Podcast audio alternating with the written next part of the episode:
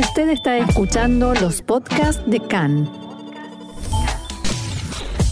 CAN, Radio Nacional de Israel. Continuamos aquí en CAN, Radio Reca en español, Radio Nacional de Israel y seguimos con más información. Casi finalizando nuestro programa de ayer, Israel y Turquía anunciaron el regreso a las relaciones diplomáticas plenas, cuatro años después de que el embajador israelí fuera expulsado de Ankara Israel enviará pronto un nuevo o una nueva representante diplomática a esa ciudad. Después del anuncio, el primer ministro Yair Lapid dialogó anoche con el presidente turco Recep Tayyip Erdogan. Después de la conversación, se dio a conocer un comunicado según el cual los líderes se agradecieron mutuamente por el fructífero diálogo que llevaron a cabo en el último tiempo y coincidieron en que el acercamiento redundará en beneficio de las dos partes, especialmente en materia de economía y turismo. La conversación también tuvo una parte de decisiones concretas. Lapid y Erdogan acordaron que, a partir del mes próximo, se reanudarán los vuelos de compañías aéreas israelíes a Turquía, como máximo dentro de dos meses. Esto es algo que hasta ahora se había suspendido por consideraciones de seguridad. Un factor central en este proceso de reacercamiento entre Israel y Turquía ha sido el presidente Itzhak Herzog, que realizó una visita oficial a ese país y abrió un canal de diálogo directo con Erdogan. En la tarde de ayer, Herzog difundió un mensaje de congratulación por la noticia de la reanudación de plenas relaciones diplomáticas. Abro comillas, se trata de un proceso importante que hemos liderado durante el último año y que conducirá al desarrollo de la economía, el turismo y la amistad entre los dos países. El presidente agregó, la alianza y buena vecindad en la zona del Mediterráneo es algo importante para todos nosotros, personas de todas las religiones, musulmanes, judíos y cristianos, pueden y deben vivir en paz. En diálogo con Khan, el director del Ministerio de Relaciones Exteriores, Alon Ushpiz, destacó la importancia de la noticia.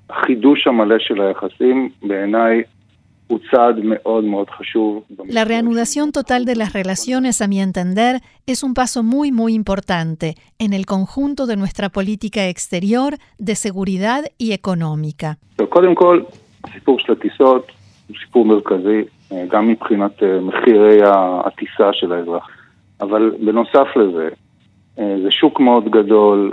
En primer lugar, el tema de los vuelos de compañías israelíes a Turquía es central, también desde el punto de vista del costo que tendrán para los ciudadanos. Pero además de eso, Turquía es un mercado muy grande. Hay muchas cosas que podemos hacer allí en el ámbito económico. En la conversación entre el primer ministro y canciller Lapid con el presidente de Turquía, también acordaron que muy pronto se reunirá una comisión económica bilateral. Eso sucederá en septiembre y habrá mucho más que podremos hacer juntos.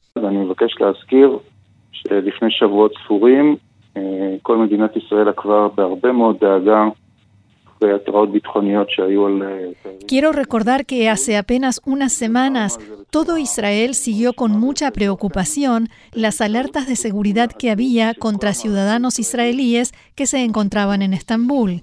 Hemos superado esa situación de una forma extraordinaria por medio de la estrecha cooperación con nuestros aliados en Turquía. Se espera que el próximo paso sea que la Comisión de Designaciones del Ministerio de Relaciones Exteriores en Jerusalén decida quién será el embajador o embajadora que enviarán a Ankara. La candidata con mayores posibilidades es Irit Lilian, que en los últimos años estuvo en Ankara como encargada de la embajada a falta de embajador. Lilian es experta en Turquía en su formación académica y se la considera sumamente exitosa en la función que ha desempeñado, especialmente debido a que, en el punto más álgido de la última crisis en las relaciones entre Israel y Turquía, ella logró preservar las buenas relaciones con el asesor de Erdogan, Ibrahim Kalin, y funcionarios de alto rango de la Cancillería turca. En Jerusalén ya comenzaron a planear también más allá y se habla de la posibilidad de que el presidente de Turquía visite Israel. La última visita de Erdogan a nuestro país tuvo lugar hace nada menos que 17 años, en mayo de 2005. En tanto, en Ankara dijeron que Erdogan se comprometió en su conversación con Lapid a nombrar al embajador de su país en Israel a la brevedad posible. De todas maneras, lo que muchos se preguntan desde ayer aquí en Israel es qué sucederá con Recep Tayyip Erdogan, que incluso en el último operativo israelí en la franja de Gaza expresó sus críticas, aunque hay que decir en un tono menor a las que se le escuchó en otras ocasiones. ¿Qué pasará si vuelve a sus declaraciones de incitación e instigación contra Israel, que alguna vez incluso se acercaron bastante a expresiones de antisemitismo? Fuentes en Jerusalén dijeron en las últimas horas que ahora el presidente turco también tiene mucho que perder y que en ese caso las autoridades israelíes no dudarán en retirar a su embajador de Ankara.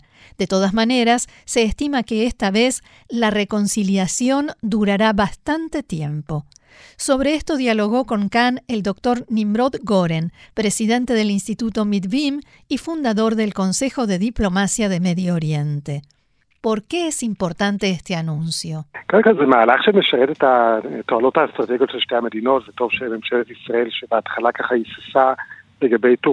En primer lugar, es un paso que sirve a los intereses estratégicos de los dos países y es bueno que el gobierno de Israel, que al principio tuvo sus dudas, haya detectado la oportunidad política y supiera completar el proceso y llevar las relaciones entre los dos países al lugar donde deben estar. Turquía comenzó a tantear las posibilidades hace más de un año y medio como parte de su estrategia regional de relaciones internacionales, un área en la que no estaba en buena situación.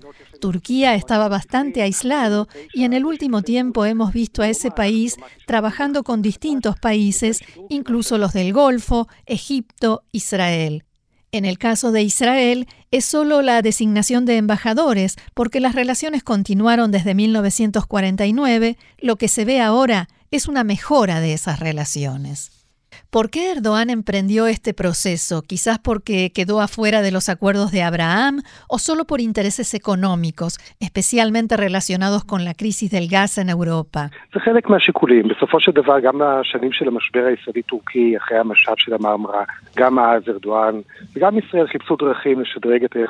Eso forma parte de las consideraciones. En definitiva, también en los años de la crisis en las relaciones entre Israel y Turquía, después de la flotilla Mavi Mármara, tanto Erdogan como Israel buscaron vías para mejorar las relaciones. Llegaron a un acuerdo en 2016 que no duró demasiado tiempo, pero al menos la voluntad de conservar las relaciones bilaterales estaba. Eso no significa que los dos países están en una especie de luna de miel o que todas las discrepancias se han resuelto y desaparecieron. Significa que hay una representación diplomática apropiada y eso permite un diálogo estratégico, como así también cooperación económica en el ámbito civil, académico, donde se podrá actuar con menos limitaciones y aprovechar todo el potencial. Y esto sirve a los intereses de las dos partes. Ahora que tenemos relaciones diplomáticas formales con países árabes y no formales, aunque activas, con países como Arabia Saudita, ¿Israel necesita a Turquía donde Erdogan en cualquier momento puede darse vuelta y volver a atacar?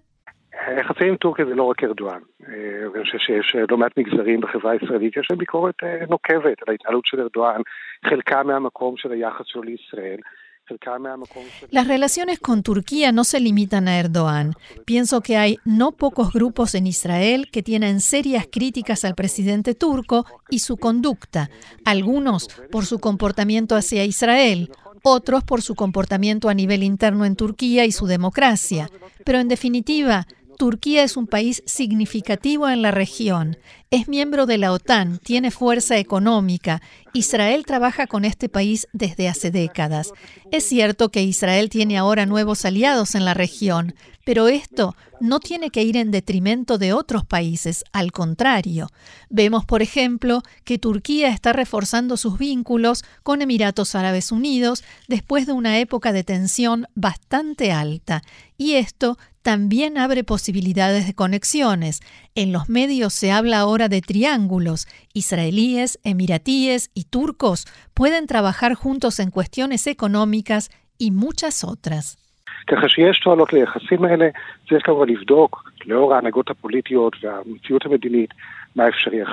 De modo que hay ventajas en estas relaciones. Ahora hay que verificar, en vista de los liderazgos políticos y la realidad regional, qué es posible hacer, qué será posible hacer más adelante.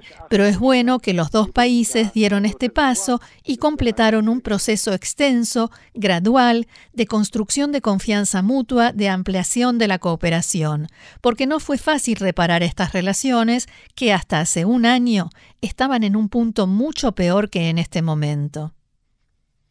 A este asunto se refirió también Alon Spies, director del Ministerio de Relaciones Exteriores, en diálogo con Khan.